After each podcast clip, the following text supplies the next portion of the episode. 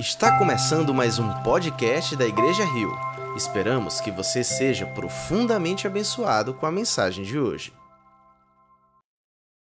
Bom dia, queridos irmãos, graça e paz da parte do nosso Senhor Jesus, amém? Bom ver essa igreja cheia, para a glória do Senhor. Estou muito feliz de estar aqui hoje com vocês, porque eu sei que o Senhor está conosco nesse lugar. E acabamos de cantar uma canção que eu cantava na minha infância, e é a certeza de que o Senhor está conosco, que muitas vezes alimenta o nosso coração para prosseguir. E eu gostaria de dizer que Ele está com você e disponível para ouvir a tua voz, por isso esse é um bom momento de você fechar os teus olhos, abrir o teu coração e dizer para Ele das tuas intenções, dos desejos mais profundos da sua alma, daquilo que você espera nessa manhã. Portanto, feche os teus olhos e em oração comigo, busque mais uma vez a face do nosso Senhor. Obrigado, Deus, porque nós cremos que tu estás entre nós. E cremos, Pai, que quando tu estás entre nós, algo novo, poderoso e sobrenatural acontece. Portanto, te peço, Senhor, que, que as palavras desse santo livro tornem-se vida, nos confrontem, nos consolem, nos transformem. Pai, perdoa quem nós fomos sara quem nós somos e dirige quem nós seremos. Eu me coloco, Senhor, submisso diante de Ti, pequeno, limitado, mas disponível, se assim Tu queres me usar, Pai. E que hoje nós possamos sair daqui certos de que ouvimos a Tua voz. E mais do que isso, dispostos a Te obedecer. Esse é o desejo mais profundo do meu coração e eu creio que é também o dessa igreja. Em nome de Jesus. Amém, amém. Queridos irmãos, nós estamos iniciando oficialmente uma série de mensagens que vai levar pelo menos aí dez domingos, onde nós vamos explorar os dez mandamentos. Portanto, Êxodo capítulo 20 vai ser sempre a nossa referência, acostume-se a todo domingo abrir nesse texto, Êxodo capítulo 20. Vamos fazer isso agora. Abra ou ligue a sua Bíblia em Êxodo capítulo de número 20. Nós hoje vamos explorar o primeiro desses dez mandamentos. E eu também poderia dizer o mais importante dos dez mandamentos. Eu quero te dizer que hoje é fundamental para que você possa entender tudo que a série pretende ensinar. Portanto, preste bastante atenção, abra o seu coração, esteja disponível aquilo que Deus quer falar. Nós estamos estudando os Dez Mandamentos, Êxodo, capítulo de número 20. Eu quero lembrar para você que nesse exato momento, as nossas crianças também estão estudando esse mesmo texto, claro, de uma maneira lúdica, de uma maneira fácil de se compreender, mas elas estão acompanhando. Portanto, você que é pai, mãe, e o seu filho está aqui na geração Rio, que hoje voltou ao seu funcionamento, eu quero incentivá-lo a ter um tempo com seu filho em casa. Nós precisamos retomar a espiritualidade do lar. Nós precisamos entender que nós somos os pedagogos da espiritualidade. E é isso que Deuteronômio nos ensina: os pais precisam ensinar os seus filhos todo o tempo, e ensinar o filho o caminho que se deve andar não é trazer a igreja, é levar a igreja para dentro da sua casa. Então tenha um tempo com seu filho essa semana.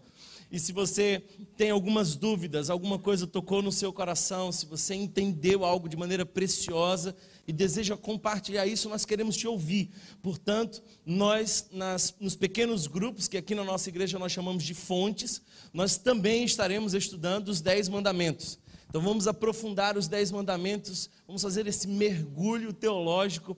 Também nas quartas-feiras nós vamos explorar esse tema. Então, se você foi abençoado nesse domingo, muito provavelmente você continuará sendo abençoado na próxima quarta-feira. Esse é um tempo que nós teremos de aprofundar aquilo que o tempo não nos permite dizer nesse lugar. Êxodo capítulo 20 nos diz isso. E Deus falou todas estas palavras. Se daqui para frente você discordar, lembre-se, você não está discordando do pregador, você está discordando de Deus. E se você quer discordar de Deus, se você quer dizer, oh Deus, é isso que você me disse aqui, eu não concordo, esse é um problema seu, não meu, porque eu não discordo de Deus, eu estou submisso à palavra de Deus. Embora eu gostaria que fosse diferente em alguns momentos, a palavra de Deus é de Deus e não minha. Portanto, essas são palavras de Deus. Eu sou o Senhor. É aqui Deus se apresentando ao seu povo. Eu sou o Senhor, o teu Deus. Há um traço profundo de intimidade. Ele é o Senhor. Ele é aquele que se revelou antes a Moisés, antes que todo aquele povo fosse liberto. Moisés teve a experiência com um eu sou. Agora ele está falando a toda a comunidade dizendo: "Eu sou o Senhor". Mas ele também diz: "Eu sou o teu Deus". Há uma profunda relação de intimidade dita aqui. Agora note que o texto continua dizendo: "Que te tirou do Egito, da terra da escravidão". Se tem uma coisa que Deus faz é nos libertar. Amém. Todo mundo que se encontra com Deus é ex alguma coisa. Você não pode encontrar-se com Jesus sem que tenha se tornado ex alguma coisa. Talvez a gente tenha aqui diversas histórias para contar, mas ele nos liberta de alguma coisa.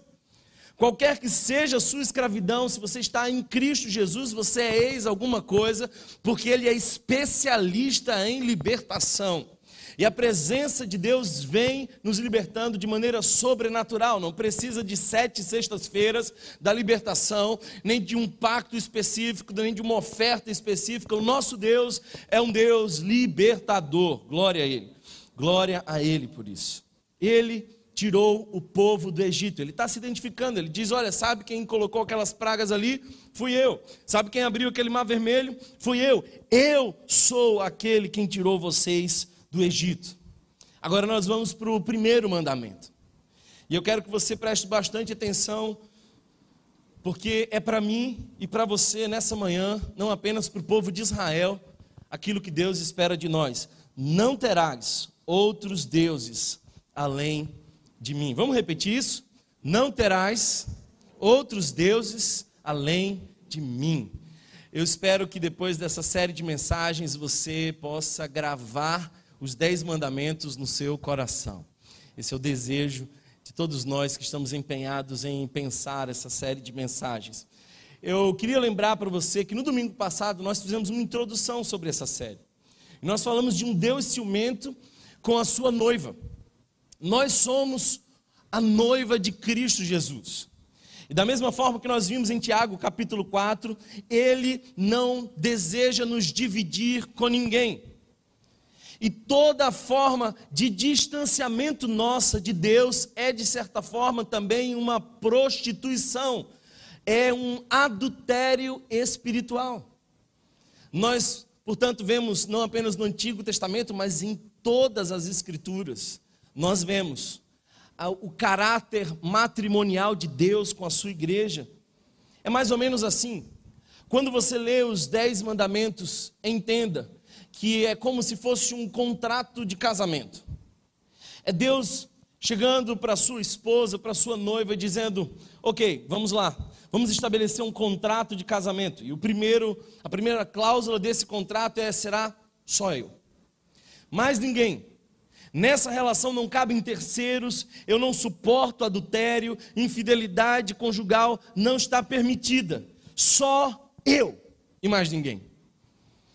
Aí depois vem o segundo mandamento, e se você perceber, não terás imagem. Ele fala basicamente assim: olha, eu não quero que você guarde imagenzinha do seu ex, aquela foto antiga que você aguardou, aquela cartinha linda, maravilhosa. Eu também não gostaria que você andasse com, com, aquela, com aquele post do Brad Pitt, nada disso. Só a minha imagem, só a relação que eu tenho com você e nada mais. Depois ele continua dizendo: olha, não tome o meu nome em vão. Você agora é minha noiva. E eu sou o teu noivo. Então você carrega o meu nome. É como se você tivesse o cheque assinado por ele, ou o cartão de crédito, e você é dependente dele. Então, olha lá como é que você vai viver para que você não acabe por sujar, sujar o nome do seu noivo. Alguém está entendendo essa palavra? Cuidado, porque tudo que você faz já que você é a noiva de Deus, reverbera no nome de Deus. Não tome o meu nome em vão. O quarto mandamento seria mais ou menos assim. Eu sei que a nossa vida é corrida. Eu sei que você vai trabalhar, eu sei que vai ter menino, eu sei que vai ter diversas demandas durante a semana, e eu sei que essas demandas roubam o tempo de qualidade que nós temos juntos. Vocês casados sabem bem do que eu estou falando. Então, então Deus diz assim: olha, eu quero que você separe um dia, e esse é o dia em que você vai dedicar para mim. Esse é o dia onde eu e você estaremos juntos. Eu vou conversar com você e você comigo. Nós aprofundaremos a nossa relação. Esse será o nosso Shabat. Esse será o nosso momento de encontro mais profundo. É claro que eu estou com você durante toda a semana, mas em um momento especificamente eu desejo você só para mim. Não quero dividir a atenção tua com mais ninguém. Esses são os quatro mandamentos que se referem a noiva e o noivo. Então é Deus estabelecendo suas cláusulas de contrato conosco. Os outros seis mandamentos é como nós, como a sua noiva, devemos nos comportar. É como a gente tem que viver para honrar o nome dele. Porque nem tudo se refere ao casamento, mas tudo está de alguma forma interligado, interligado com essa relação com Deus. Então a forma como você vive repercute na relação. Portanto, você não pode matar, não pode roubar, não pode dar falso testemunho, não fica por aí cobiçando as coisas, porque eu, eu supro as suas necessidades, você não precisa andar cobiçando nada.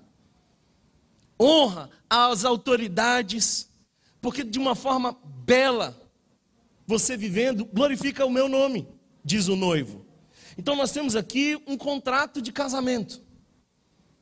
E é um contrato claro de casamento, há uma aliança. Ele, portanto, nos tira da prostituição, ele nos resgata do lamaçal do pecado e nos dá agora as condições, ele nos mostra aquilo que ele espera de nós. Portanto, quando nós olhamos para os dez mandamentos, nós vemos quem Deus é. Ele é um Deus libertador, ele é um Deus ciumento, ele é um Deus todo-poderoso, ele é um Deus de intimidade conosco. É isso que nós vemos nos dez mandamentos mas nós também vemos quem nós somos.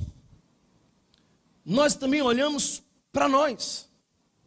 E eu quero te dizer, sem medo algum de errar, que ninguém aqui cumpriu essa lista por inteiro.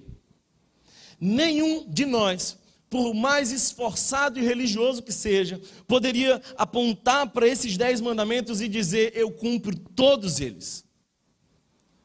De outra forma, sendo bem claro, Todos nós aqui padecemos do mesmo pecado, adultério. Nós olhamos para nós e dizemos: ai de nós. Assim como Isaías no capítulo 6, nós estamos dizendo: ai de mim, que sou pecador. Portanto, os dez mandamentos revelam o nosso caráter. Nós somos pecadores. E como nós olhamos para Deus e vemos Ele, um Deus santo, olhamos para nós e nos vemos pecadores, agora os dez mandamentos também nos convidam a pedir, a clamar pela misericórdia. Misericórdia e graça é aquilo que nós esperamos de Deus, é aquilo que nós precisamos de Deus. Se é bem verdade isso que nós acabamos de ler, e se nós não estamos cumprindo na totalidade esses dez mandamentos, eu queria te dizer uma coisa: você precisa da graça de Deus, você precisa da misericórdia de Deus. Do contrário, Ele poderia fazer de você o que Ele bem entender, porque você é dele. Portanto, a gente olha para a misericórdia. Quando nós olhamos para os dez mandamentos, nós olhamos também para Jesus. Deus não teve no mundo nenhum homem sem sofrimento mas teve um sem pecado. Jesus é o cumprimento dos dez mandamentos, ele é a palavra que se fez carne. Olhando para Jesus, nós vemos em integridade quem Deus é. Mostra-nos o Pai, perguntou, pedindo um dos seus discípulos, ele disse: Quem vê a mim, vê o Pai. É o Deus cumprindo em nosso lugar, portanto, Jesus é a consumação da lei. O peso que poderia cair sobre nós caiu em Cristo Jesus, e agora a ira de Deus posta em Cristo nos permite que possamos viver na graça. Nós agora estamos convidados a cumprir os dez mandamentos, não mais sob a ameaça da ira de Deus, mas desfrutando do amor de Deus, nós vamos cumprir a sua lei. Nós olhamos também para o próximo. Olhamos para Jesus, mas olhamos para o próximo. Porque, lembre-se, os seis últimos mandamentos é como nós nos relacionamos uns com os outros. E aqui está os princípios morais mais fundantes da nossa sociedade ocidental. Não tem como você falar de direitos sem mencionar os dez mandamentos. Não tem como você falar de estrutura social sem mencionar os dez mandamentos. Acabamos de anunciar um curso de direitos humanos e você imagina de onde vêm eles? Vem daquilo que Deus disse que nós precisamos viver em relação ao próximo. Portanto, nós estamos aqui diante de uma palavra poderosa, os Dez Mandamentos. Não é uma lista esquecida, velho testamentária, sem aplicação para a igreja de Cristo hoje. É palavra de Deus para nós. Posso ouvir um amém? Não esqueçamos também do caráter missional.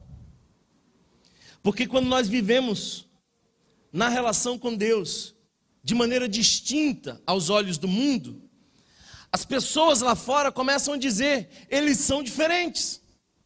Por que são diferentes? Por que vivem assim? Por que não reagem como nós reagimos? E então eles desejam também ser parte da noiva de Cristo. É lamentável o fato de que a igreja evangélica brasileira não, não é mais atraente para aqueles que querem buscar a Deus. As nossas palavras são no máximo como tiros de espoleta. Faz barulho, mas não tem nenhum efeito.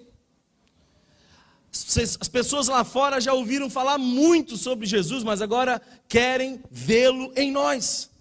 Portanto, os dez mandamentos é a forma como nós devemos viver diante do mundo, para que, em sendo distinto, possamos chamar a atenção para o nosso Deus, que brilhe a vossa luz, para que vejam as suas boas obras e glorifiquem ao Pai que está nos céus. Esse é o caráter missional da lei.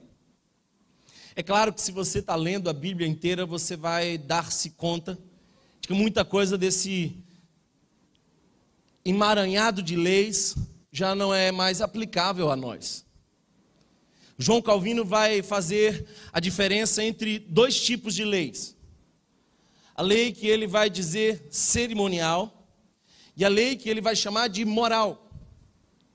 A lei cerimonial, pegue aquele cordeiro, construa o tabernáculo, isso tudo caducou em Cristo. Você não precisa mais ir ao palácio de Salomão templo que fizeram ali. Você não tem mais que trazer uma vez por ano um sacrifício, porque ele é o sacrifício perfeito e definitivo por nós. Portanto, toda essa lei cerimonial caducou em Cristo. Mas a lei moral, embora o seu peso não esteja mais sobre nós, a lei moral ainda continua sendo uma referência. Por isso que o próprio Jesus não apenas cumpriu a lei, mas a, expandiu a aplicação dela. Leia os, o sermão do monte.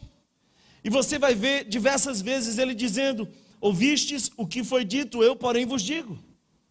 A lei de Moisés diz isso, eu, porém, vos digo. Se antes o pecado estava na conclusão do ato, se você de fato matava alguém, agora se você desejou matar, você já é pecador.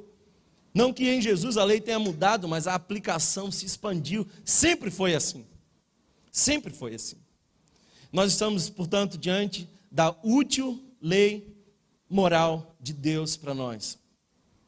Eu quero falar para você sobre o contexto dessa mensagem. O contexto dessa mensagem é uma nação que chegou 400 e poucos anos atrás, como uma família. E essa família veio para se salvar no Egito. José governava. Havia ali mantimento. E eles vão ficando. José morre, os seus descendentes. Faraó morre, os seus descendentes. E agora aquela nação se multiplicara absurdamente. São milhões de pessoas que estavam em condição de escravidão, até que Deus começa o seu processo de libertação. Levanta um homem e manda ele a Faraó. E eu não sei se você está entendendo o que eu quero dizer, porque Faraó não era apenas uma autoridade, Faraó era tido como Deus. E agora vem Moisés, que naquele momento que foi chamado era pastor de ovelhas que nem sequer eram suas, lá no deserto de Midian. Mas agora Moisés está dizendo o que o Faraó tem que dizer. E o coração de Faraó se endurece. À medida em que Deus aquece o coração do seu povo. Porque a palavra de Deus é como o sol.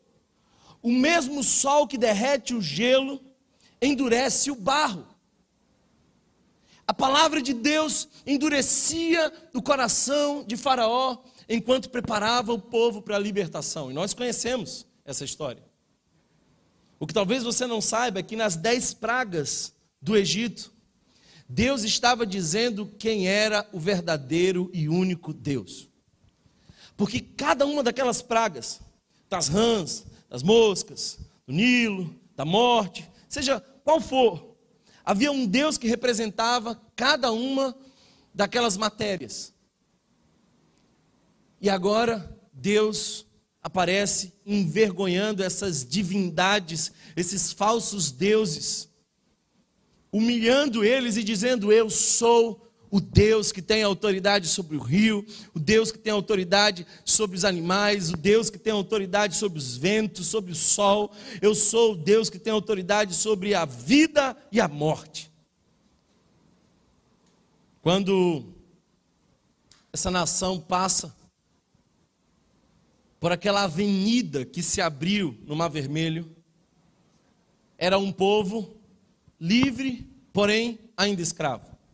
Nós trabalhamos com pessoas de rua e alguns irmãos aqui que nessa última sexta-feira estavam lá nas ruas, cuidando de pessoas de rua. Há uma grande população em situação de rua. Isso nos preocupa, nós vamos lá. Mas o mais difícil não é tirar alguém da rua, é tirar a rua da pessoa. Então, nós fazemos o seguinte: nós alugamos um local, preparamos essa pessoa e tiramos essa pessoa da rua e colocamos num lugar onde nós pagamos esse aluguel. E nós vamos viabilizando para que essa pessoa seja autossustentável até que ela pague o seu próprio aluguel e ela ganhe vida. O grande problema não é tirar da rua, é tirar a rua do indivíduo. Eu penso que numa proporção infinitamente mais difícil, é tirar a escravidão do coração. Aquele povo saiu do Egito, mas o Egito não saiu daquele povo. Aquele povo está diante das promessas de Deus, está diante do Deus de toda promessa, mas aquele povo frequentemente mencionava o Egito. Aquele povo desejava mesmo aquilo que tinha vivido anos, embora fosse de muito sofrimento. Agora nós temos uma nação de ex-escravos, liberta, mas ainda aprisionada. Liberta para o lado de fora, a agenda não era mais feita pelo Faraó, mas aprisionada pelo lado de dentro, porque o povo ainda roubava, o povo ainda mentia, o povo ainda cobiçava, o povo ainda adulterava, e Deus precisa trazer para eles palavras de liberdade. Palavras de liberdade. Esse é o tema da nossa série de mensagens. Porque Deus não libertou o povo quando o povo passou pelo Mar Vermelho apenas. Todo o processo de Deus com o povo era para conduzi-los à verdadeira liberdade. Eu gosto de um dos poemas de Dostoiévski, que diz: O homem sonha com voo, mas tem medo de altura. Nós desejamos o voo, mas é na gaiola onde mora a segurança. O que basicamente Deus está fazendo aqui é dizer como o povo pode ser verdadeiramente livre. Portanto, se você olha o final do capítulo 20, você vai perceber, aliás, no verso 20 e 21. Moisés diz ao povo: Não tenham medo, Deus veio prová-los para que o temor de Deus esteja em vocês e os livre de pecar. O interesse de Deus é colocar a lei dele no nosso coração para que nós sejamos livres e livres do pecado.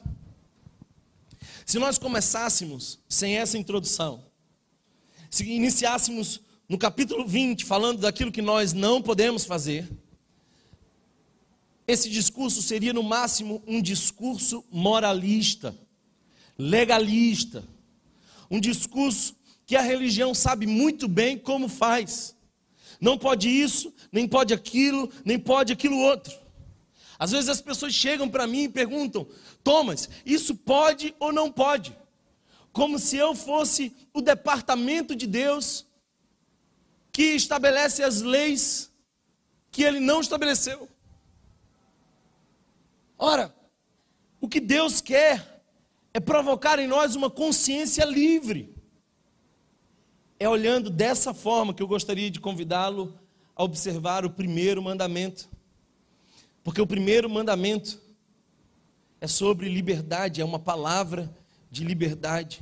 É um Deus que ama libertar. É um Deus que deseja que sejamos livres. O problema de cada um de nós sempre foi escravidão. Nós sempre estivemos com a nossa liberdade ameaçada.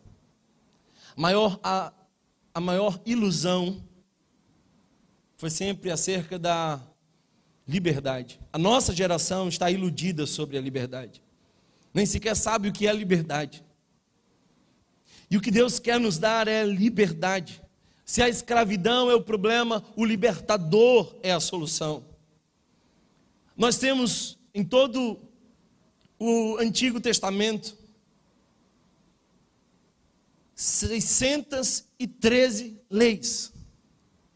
Se nós pegarmos os livros da lei, os cinco primeiros livros, 68% desses livros é lei.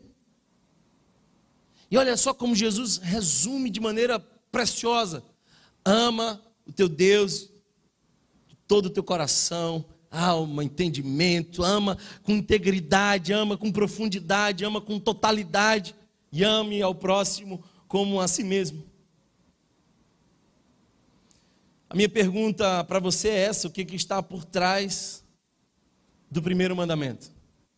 Como é que a gente pode olhar para o primeiro mandamento? Essa é a pergunta que, quem sabe, nós possamos responder hoje e nos libertar dessa imagem que nós tínhamos. Porque eu sei que você pensava como eu. Eu sei que você achava que os dez mandamentos era uma coisa para os judeus, era uma coisa de um Deus tirano. Parece que esse é um Deus carrasco e ditador que levantou um dia mal-humorado e inventou umas leis para prejudicar o nosso prazer. Por isso, para muitos de vocês, essa é uma lista castradora de possibilidades. Pelo contrário, Deus que fez o homem sabe como ele deseja ser feliz e como ele pode ser feliz. Essa não é uma lista castradora, mas é um passaporte para uma vida plena na presença de Deus e do próximo. Por isso nós olhamos com tanta reverência para os dez mandamentos. O que, que está por trás do primeiro mandamento? A minha primeira resposta é a seguinte: a gente precisa olhar para o primeiro mandamento, não vendo nele uma obrigação, um limite, mas proteção. Portanto, o que está por trás do primeiro mandamento é proteção e não apenas proibição. Preste atenção, porque o texto diz: não terás. Começa assim: não terás. Qual foi as primeiras palavras que o seu filho aprendeu? Ah, no meu caso, ele aprendeu mamãe primeiro. Confesso para vocês que foi assim uma decepção. Havia uma competição interna, vai ser papai. E quando ele aprendeu o meu nome, ele não sabia o meu nome, nem me chamava de papai, me chamava de mamão. Mamão. Talvez fosse algo profético. Não sei. Mas a terceira palavra que ele aprendeu foi não. Sabe por quê? Porque repetidas vezes eu dizia para ele: não, não, não, não. Nenhuma dessas vezes eu disse com intenção de frustrar o seu prazer. Nenhuma dessas vezes eu disse com um coração frio, calculista, distante, impedindo que ele encontrasse algo prazeroso. Todas as vezes que eu disse não para o meu filho, eu disse na intenção de protegê-lo. Ele ia colocar o dedo na tomada, e embora ele não entendesse o que estava para acontecer, e eu nem sequer queria que ele tivesse a experiência, eu gritava: não! Eu tenho recebido crianças e adolescentes doentes no meu consultório, e a maioria desses é porque não ouviram o suficiente? Não. Às vezes as pessoas dizem assim: ah, amaram demais. Isso não é verdade. Ninguém pode amar demais. O problema nunca foi amar demais. O problema é colocar limite de menos. Essa palavra não é a palavra que Deus usa para nós. E Deus usa para nós não porque Ele quer nos dar uma proibição, mas Ele quer nos dar proteção. Oito dos dez mandamentos começam assim: não. Não. Aliás, lendo 1 Coríntios capítulo 13, nós vemos o que o amor é, mas Paulo também tem uma lista significativa daquilo que o amor não é. O não é tão importante quanto a afirmação. Seria Deus, portanto, um tirano castrador porque usou o não? Bem, numa sociedade enciumada, dentro de si mesma, egoísta, míope, que busca os seus próprios prazeres, Deus é um Deus tirano porque ele disse não. Mas eu espero que a gente não tenha aqui nenhum filho retardado. A gente entende que um pai diz não porque ele ama e quer proteger o seu filho. Eu celebro a autonomia do meu filho, mas ao mesmo tempo eu ponho no meu filho limites para que ele possa desfrutar disso. Eu estava com meu filho e a gente foi fazer um passeio de bicicleta e a gente passou por um determinado lugar onde tinha um fluxo maior de, de carros e a minha preocupação estava bem maior naquele momento e eu comecei a dizer: Não, fica aqui para o lado de cá, não pode fazer isso, fica aqui. E ele foi obedecendo. E no final, a gente chegou naquele lugar onde nós realmente queríamos, e ele olhou para mim e falou assim: Foi tão legal, papai. Só foi legal porque ele obedeceu. Só foi legal porque ele entendeu que as minhas palavras não eram proibições, mas é o ato de um pai amoroso querendo proteger o seu filho. Deus não tem interesse em nos frustrar, mas em nos fazer felizes. Amém? Ele quer fazer de nós seres maduros, capazes de ouvir um não e não entender que ele é tirano, mas que é pai amoroso e qualquer pai precisa dizer para o seu filho não. Deuteronômio capítulo 5, verso 28 e 29 diz assim: O Senhor ouviu quando vocês me falaram e me disse: Ouvi o que este povo lhe disse, e eles têm razão em tudo o que disseram, quando quem dera eles tivessem sempre no coração esta disposição para temerem-me e para obedecer a todos os meus mandamentos. Deus está dizendo: quem dera eles me obedecessem, assim tudo iria bem com eles e com os seus descendentes para sempre. O verso 32 e 33 diz assim: Por isso, Tenham cuidado de fazer tudo como o Senhor, o seu Deus, lhe ordenou. Não se desviem nem para a direita, nem para a esquerda. Andem sempre pelo caminho que o Senhor, o seu Deus, lhe ordenou, para que tenham vida. Para que tenham vida. Tudo lhes vá bem e os seus dias se prolonguem na terra da qual tomarão posse. Se você acha que essa lei veio de um juiz, talvez você ache castradora, mas se você entende que essa é a voz de um pai trazendo a lei para nós, ela nos traz vida. Deus não é um ditador impondo regras, Deus é um pai amoroso, sabendo que pode nos machucar e nos ferir. Faraó tinha leis, mas essas leis não eram amorosas, não levavam a vida. Então Deus reúne os seus filhos no Monte Sinai e desce pela primeira vez ele não fala com um indivíduo, mas fala com uma comunidade. Pela primeira vez, ele tem uma conversa séria com o seu povo. Pela primeira vez, ele diz: Olha, não façam isso. E ele diz, como expressão do amor, a lei é, portanto, uma expressão amorosa de Deus. Ele não está dizendo: se vocês me obedecerem, eu adoto vocês. Ele está dizendo: eu adotei vocês e eu quero que vocês vivam bem e felizes, por isso me obedeçam. Essa não é uma lista condicionante acerca do amor de Deus.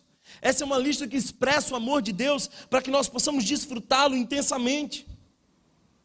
Parte dessa luta com a lei que nós temos é porque nós desconectamos ela do seu legislador.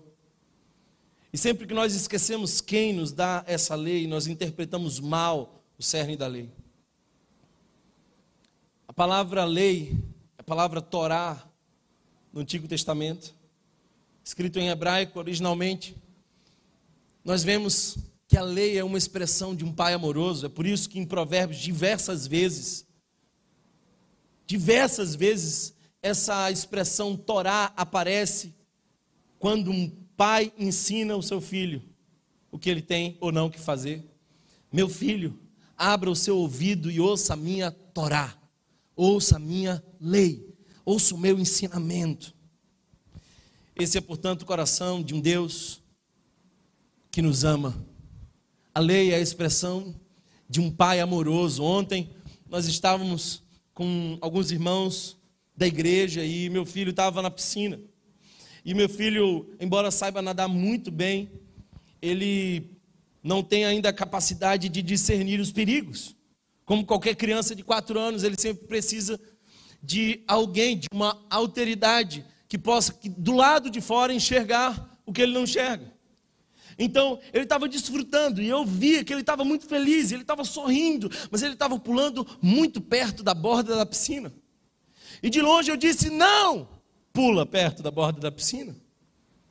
Eu não queria frustrar meu filho, mas protegê-lo do pior. A lei foi dada para nós por conta do amor de Deus. Alguém está aqui comigo hoje? Cada uma das leis de Deus, cada uma dessas leis, é uma tábua, fazendo uma cerca de proteção. Parece que quando a gente ouve a palavra cerca, a gente entende que isso nos limita, mas pelo contrário, isso nos dá segurança.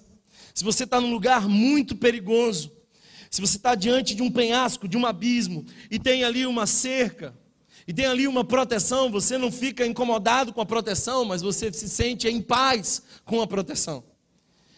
Algumas semanas atrás eu fui para um lugar que era muito alto e uma queda dali seria fatal. Mas ali havia uma proteção, e eu não me entristeço quando eu vejo aquela cerca me proibindo de avançar. Eu me alegro porque eu me sinto seguro. Em Deus e na Sua lei nós estamos seguros. Queridos irmãos, o que a gente precisa entender que está por trás do primeiro mandamento é proteção e não apenas proibição. Não terás. O que a gente pode ver por trás do primeiro mandamento? que, que está por trás desse primeiro mandamento. Em segundo lugar, um libertador e não apenas um legislador. Ele é um libertador e não apenas um legislador. Ele é aquele que está interessado em nos permitir viver de maneira livre. Deus se alegra em nos fazer o bem. Ele é aquele que nos promove liberdade. Conhecereis a verdade e ela vos. Mas quem é a verdade? Eu sou o caminho, a verdade e a vida. Deus tem para nós, portanto, liberdade. E liberdade não é a capacidade de fazer o que você quer fazer, isso é a escravidão da sua própria vontade que gera um vazio existencial terrível. Você não tem ideia de quantas pessoas chegam no meu consultório todos os dias dizendo: Eu fiz tudo o que eu queria fazer e eu descobri que no final das minhas vontades havia um abismo sem fim. Não é feliz quem realiza todos os seus desejos, quem é refém do seu próprio ventre. Liberdade é a capacidade de fazer aquilo que Deus nos chamou para fazer. Liberdade é obedecer o Criador. Por isso, obediência é o caminho para a liberdade. Obediência é o caminho para a liberdade. Sabe, queridos irmãos, eu queria trazer uma definição de Agostinho sobre pecado. Pecado é amor fora de ordem. Pecado é quando nós amamos uma coisa mais do que devíamos amar e na direção errada daquilo que nós devíamos amar. Idolatria é qualquer coisa que ocupa o lugar de Deus. E o pecado gera idolatria. Olha só que coisa interessante, presta atenção. Você não consegue quebrar qualquer outro mandamento dos dez sem antes quebrar o primeiro mandamento. Porque por trás do nosso pecado há sempre idolatria. O nosso pecado é amor fora de ordem. E nós amamos demais aquilo que nós colocamos no lugar de Deus. Portanto, o pecado por trás de todo pecado é o pecado da idolatria. Pode ser qualquer coisa. Não precisa ser a droga, não precisa ser uma sexualidade pervertida. Pode ser o trabalho que é bom, o dinheiro que é bom. Pode ser cuidar do corpo que é bom. Qualquer coisa, pode ser o seu filho. Peraí, Thomas, você está dizendo que eu posso idolatrar o meu filho? Preste atenção, você já deve ter lido a história de Abraão. Talvez a primeira cena de idolatria de Abraão era: eu serei feliz se eu tiver um filho. Essa é uma expressão de idolatria. A minha vida está completa se me falta ainda na vida aquilo que atribui significado, aquilo que permite que nós olhamos para a vida com dignidade, e isso é idolatria. Mas depois, você bem sabe, Abraão com 100 anos, Sara com 90, vem um filho nascendo, o nome dele Isaac, que nada mais é do que riso, essa gargalhada de alguém que não conseguia confiar em Deus. Agora imagina o velho Abraão, que não é só um pai, é um pai-avô, com uma promessa de uma descendência numerosa, olhando para o seu filho. Até que ele escuta a voz de Deus dizendo: sobe lá e sacrifica o teu filho. Que loucura é essa?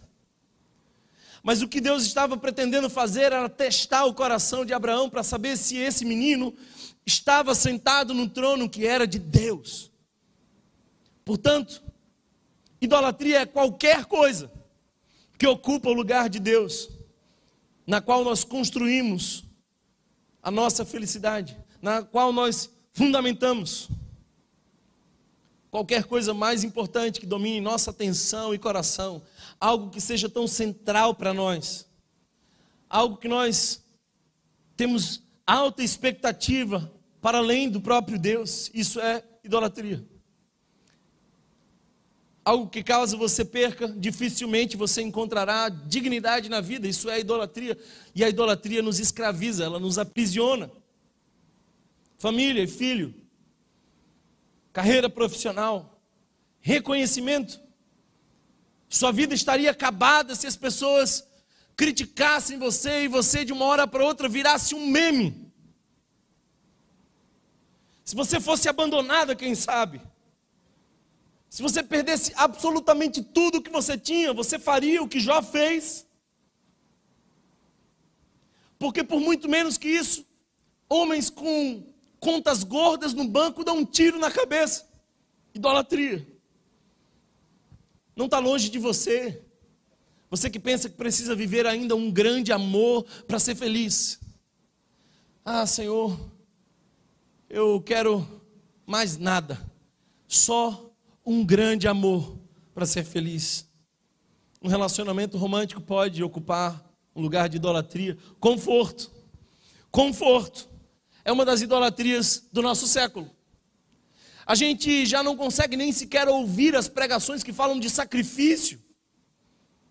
A gente nem sequer entende como os irmãos perseguidos do outro lado do continente podem seguir a Jesus debaixo de tanto sofrimento, enquanto nós estamos tão preocupados com o nosso conforto. Idolatrias que nos aprisionam.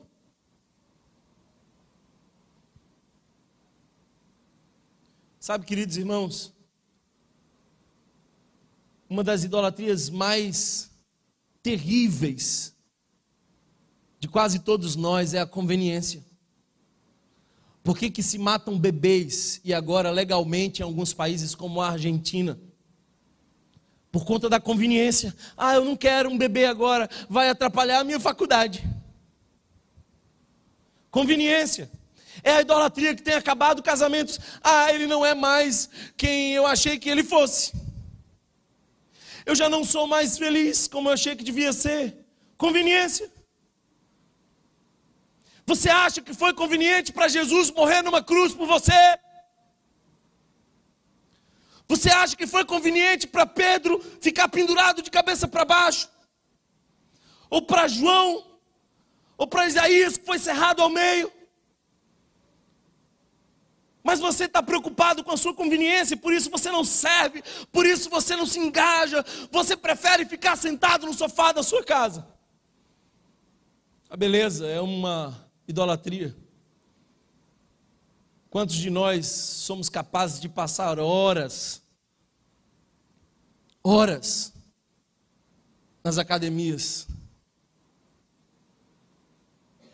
E eu não estou querendo dizer que isso não pode acontecer, mas é interessante que por vezes eu encontro pessoas que entram em alguns esportes e eles somem da igreja. Eles passam duas, três horas dentro de um box, mas não tem três minutos para buscar ao Senhor. Isso é idolatria. Essa semana eu conversei com uma pessoa e perguntei para ela como é que está as suas redes sociais, do que é que você tem falado. Aí ela disse 100% de política. Eu falei, sabe por quê? Porque você é um idólatra. Você não menciona um verso bíblico, porque você esqueceu quem é o libertador. Você acha que o libertador é aquele teu partido, é aquele teu político de estimação. Idolatria. Você perde pessoas à sua volta, você entra em discussões que são infrutíferas por conta da sua idolatria. Porque se você fosse realmente apaixonado pelo Evangelho, você estaria chorando, lembrando que as pessoas estão caminhando para o inferno. A nossa idolatria é que nos prende. E Ele é o nosso libertador, por isso Ele diz: Não tenham nenhum Deus além de mim. A nossa moralidade, a gente gosta de dizer: Eu sou um cidadão de bem. A gente nutre esse discurso enquanto olha para o outro e diz assim: tem que morrer o bandido. Nós é que somos cidadãos de bens. Não sabe esse que é a idolatria, o que ele diz. Porque para o meu Jesus, uma vida vale mais do que o mundo inteiro. Sucesso ministerial é uma idolatria. Eu lembro muito bem de um irmão que eu recebi na minha casa. E ele me disse assim: Olha, eu vejo que você se dedica demais à igreja. Eu vejo que você se esforça muito. Mas cuidado. Quem sabe tenha por trás disso uma idolatria. E a idolatria favorita do pastor é o ministério. É por isso que filhos de pastores, com poucas exceções, não se envolvem com intensidade como deviam se envolver, não amam a igreja. As mulheres dos pastores são traídas pelo ministério, porque isso que é bom vira idolatria em nosso coração. Quando fazemos de algo a razão de nossa existência, a nossa fonte primária de felicidade, a base de nossa identidade, e a força que nos orienta. Isso virou um ídolo em nosso coração. Quando o sentido da nossa vida é consertar uma outra pessoa, a gente na psicologia chama isso de codependência. O que você está fazendo aqui? Por que essa outra pessoa não está na sessão? Ela falou: Não, porque eu preciso me fortalecer para salvar essa outra pessoa. Na psicologia a gente chama isso de codependência. É quando a gente deixa de viver para viver para o outro. Mas sabe o que isso significa? Biblicamente, idolatria. Idolatria. Queridos irmãos, idolatria é qualquer coisa que você acredita agregar mais sentido na sua existência do que Deus. A nossa Afrodite, que é essa deusa da beleza, tem uma nova versão, mas ainda existe. E cada ídolo diz: ame, confie e me obedeça. Todo ídolo diz: me ame, confie em mim e me obedeça. E sabe o que isso significa? Adultério. Adultério. Qualquer coisa que ocupa o lugar de Deus, Tiago nos diz, é adultério. Essa não era a mensagem mais confortável que você imaginou ouvir hoje. Mas hoje nós precisamos nos arrepender do nosso adultério. Um teórico chamado David Foster Wallace, filósofo, escritor, ótimo escritor, que morreu. Aliás, ele não morreu, ele não apenas morreu, ele se matou. Ele tirou sua própria vida. Não sem antes escrever uma coisa interessante. E lembre-se, ele era ateu. Ele não acreditava em Deus. Mas olha só, escuta bem, eu vou ler o que ele escreve. Pois aqui está outra coisa que é verdadeira nas trincheiras do dia a dia da vida adulta: não existe tal coisa como o ateísmo. Não existe ateísmo, disse o ateu. Não existe tal coisa como a não adoração. Todo mundo adora algo. A única alternativa que temos é o que adorar. É uma excelente razão para escolher algum tipo de Deus ou um ser espiritual para adorar. Essa é uma excelente razão, porque seja Cristo, ou Alá, ou Yahvé, ou a deusa da fertilidade, ou as quatro verdades nobres do budismo, diz ele, ou um conjunto de princípios éticos infalíveis, é que qualquer outra coisa que você adorar te comerá vivo. Eu vou repetir isso. Qualquer outra coisa que você adorar te comerá vivo. Se você adora dinheiro ou coisas materiais, se essas coisas estão onde você encontra o verdadeiro sentido para a vida, então você nunca terá o suficiente. Nunca sentirá que tem o suficiente é a verdade.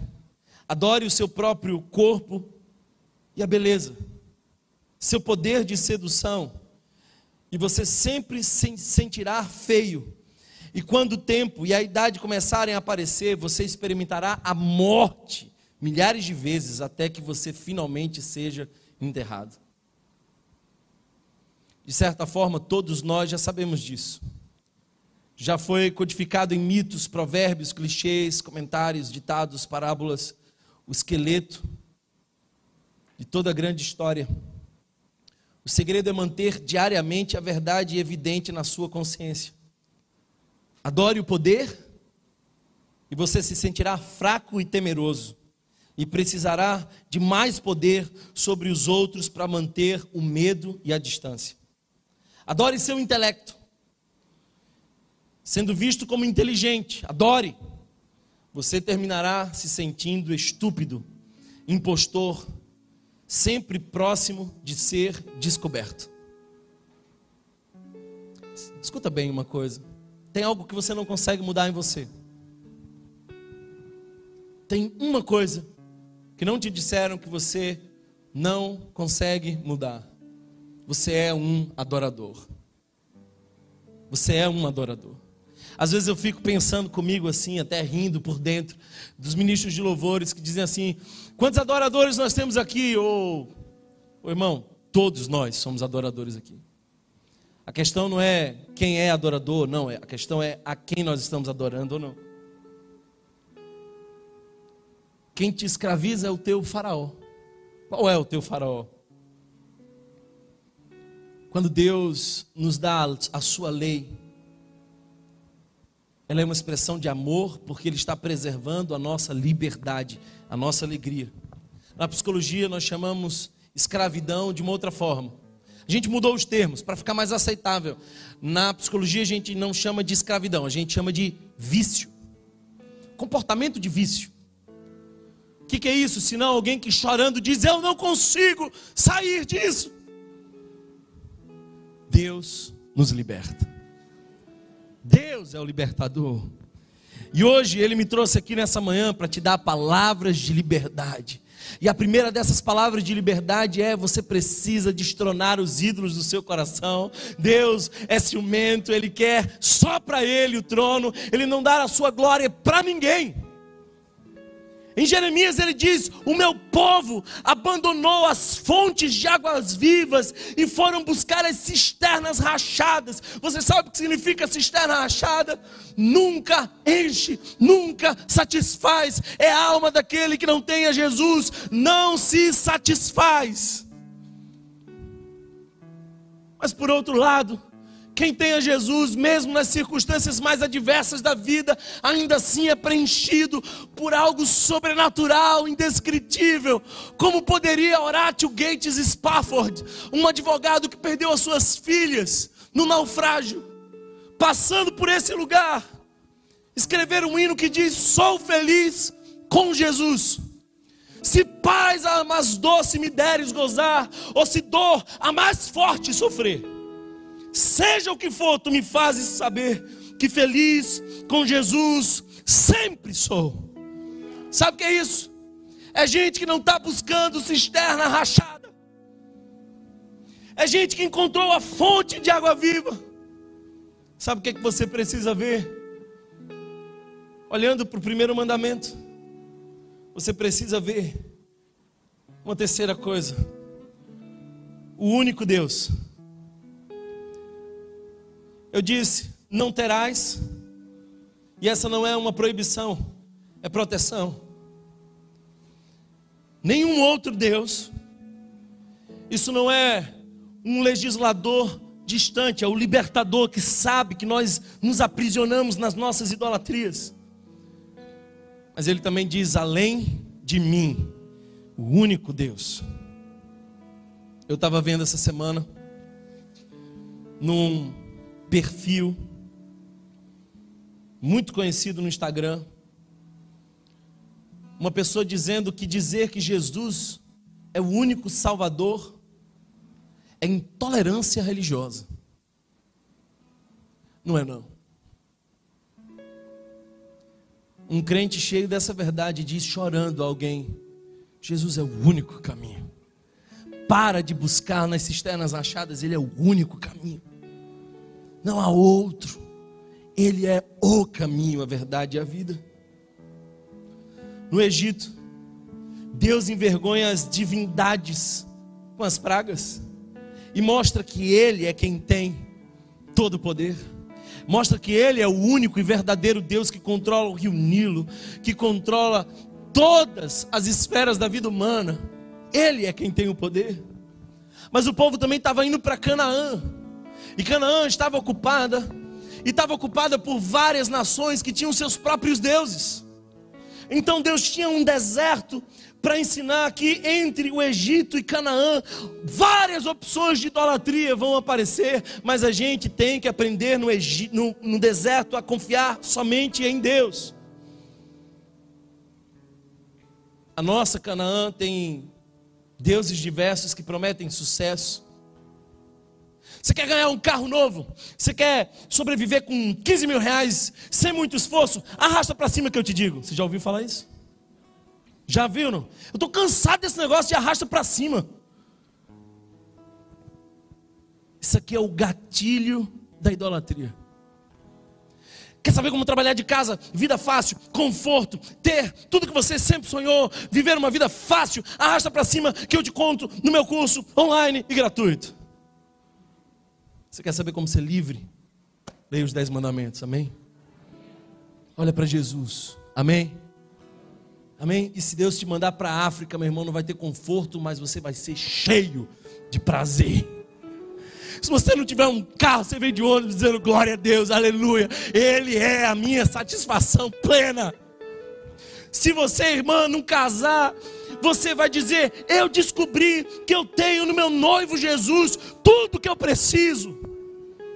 O Salmo 23 começa com uma afirmação importante, e não é de que Deus vai nos dar tudo o que nós precisamos, é de que Ele é tudo o que nós precisamos. Em hebraico diz: Eu não terei nenhuma outra necessidade, porque Ele é o meu pastor. Ele é o único Deus. Que, que fez Eva cair? A esperança de ser Deus. A serpente convence dizendo: Tu serás como Deus. Tem muitas idolatrias por aí. Muitas. Mas há um só Deus. Há um só Deus. A gente lê a Bíblia e, e fica achando que isso está distante de nós. Escuta bem. Moloque era um Deus que pedia sacrifícios de criança. O rei Manassés fez isso. E a gente fica olhando assim, meu Deus, o rei Manassés sacrificou os seus filhos a um Deus estrangeiro. Isso é idolatria. Mas você não acha que é idolatria você trabalhar absurdamente, deixando seu filho sozinho, para ser criado como outra pessoa, que não tem os princípios do Evangelho. Você não acha que é idolatria, porque você está buscando um negócio chamado sucesso, que ninguém nunca chegou até lá, e quem disse que chegou, mentiu para você, porque sucesso é a ponta de, uma, de um caminho que não existe. Não existe sucesso, existe contentamento. Amém? E contentamento não depende daquilo que você tem. Porque Abacuque demonstra contentamento, dizendo ainda que a figueira não floresça, que não haja produtos na vida, o campo não produza mantimento, as ovelhas sejam arrebatadas do aprisco, eu, todavia, me alegro no Senhor. Isso é sucesso de verdade. Sucesso de verdade é quando a gratidão e o contentamento deram as mãos. Sucesso é a gente olhar para a nossa família e dizer: Deus, obrigado pelo que tu fez e pelo que tu faz. Porque até mesmo nas lutas a gente glorifica o Senhor. Eu vim aqui te dizer: esse não é um Deus pedindo exclusividade entre muitos. É um Deus dizendo: Eu sou o único Deus. Ouve, ó Israel, eu sou o teu Deus, eu sou o único Deus. Só há um Deus. Só há um Deus. O mais importante mandamento dentre todos é o primeiro mandamento. Porque diz que não há outros deuses, que nós não somos deuses, que Ele é o nosso Deus. Mas quem tem sido o seu falso Deus? Eu penso que nós temos a nossa convicção de Deus, mas nós temos os deuses funcionais. Deuses funcionais.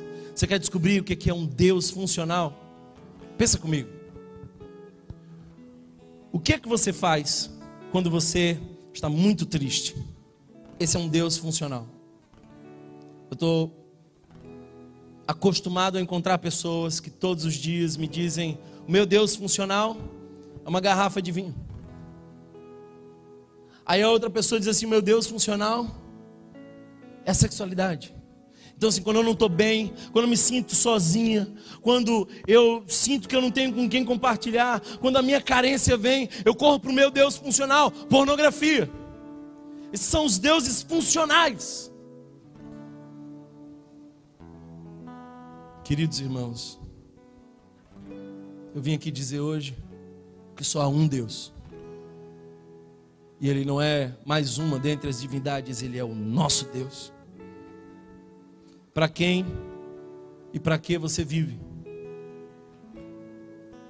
sem quem ou que a tua vida já não tem mais sentido?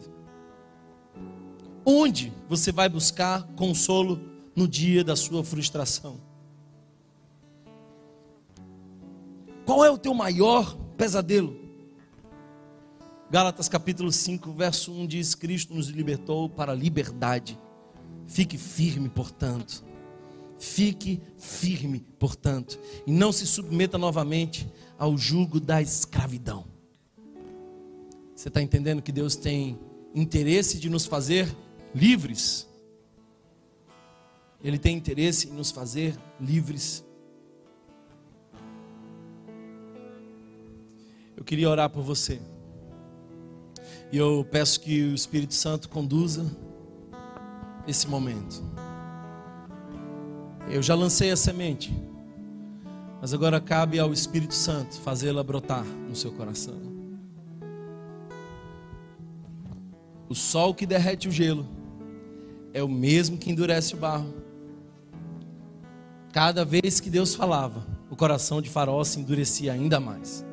Eu não sei se o seu é assim. Talvez você diga: Eu não vou obedecer, eu não concordo com isso. Eu não vou me submeter a esse texto antigo, a esse Deus distante, castrador. Fica à vontade, porque quando eu olho esses mandamentos, eu vejo palavras de liberdade. E eu quero crer, meu irmão, minha irmã, que hoje Deus trouxe pessoas aqui para libertar essa é uma manhã de libertação, amém? Se você crê que essa é uma manhã de libertação, feche os seus olhos. Eu quero que você entre na sala do trono. Esse é tempo, é tempo de você se arrepender das suas cisternas rachadas. Hoje eu gostaria de dizer, como Josué: escolha hoje a quem sirvais. Se aos deuses do outro lado do rio, ou se é o Senhor. Mas eu vou te dizer uma coisa: eu e a minha casa serviremos ao Senhor, de toda força, de toda alma, com todo entendimento, com tudo que há no meu coração. Eu não vou voltar para casa frustrado como um jovem rico que não estava disposto a abrir mão da sua idolatria pelo dinheiro. Eu não vou voltar para casa ainda pensando que eu preciso manter os meus compromissos com minha idolatria. Eu vou voltar para casa dizendo: Eu sou livre. Eu sou livre.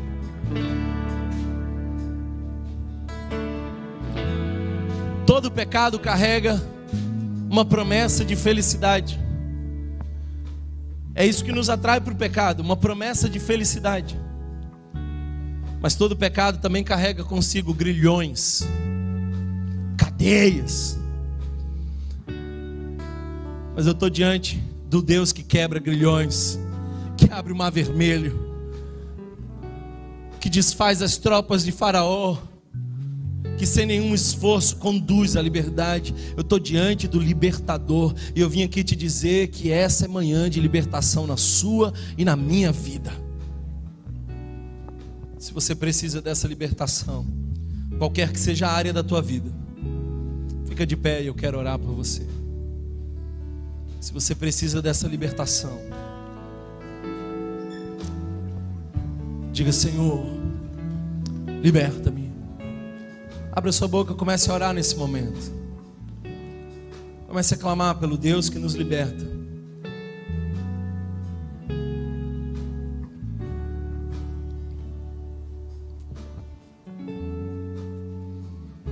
Deus, nós estamos renunciando às nossas cisternas rachadas. E hoje nós queremos provar a água da fonte da vida. Jesus, destrona, Senhor, todo ídolo do nosso coração. Que nós possamos entender, Senhor, que a tua lei não é castradora, mas ela nos conduz à liberdade. Jesus nos ensina a ver proteção e não apenas proibição. Nos ensina a ver, Senhor, um libertador e não apenas um legislador. Jesus, abre os nossos olhos para que nós possamos enxergar o único Deus e não apenas mais uma divindade entre tantas idolatrias que nós temos. Tu és o único Deus. Nos rendemos a Ti, Senhor. Nos rendemos a Ti, Senhor. Se você foi abençoado por essa mensagem, compartilhe com alguém, para que de pessoa em pessoa alcancemos a cidade inteira.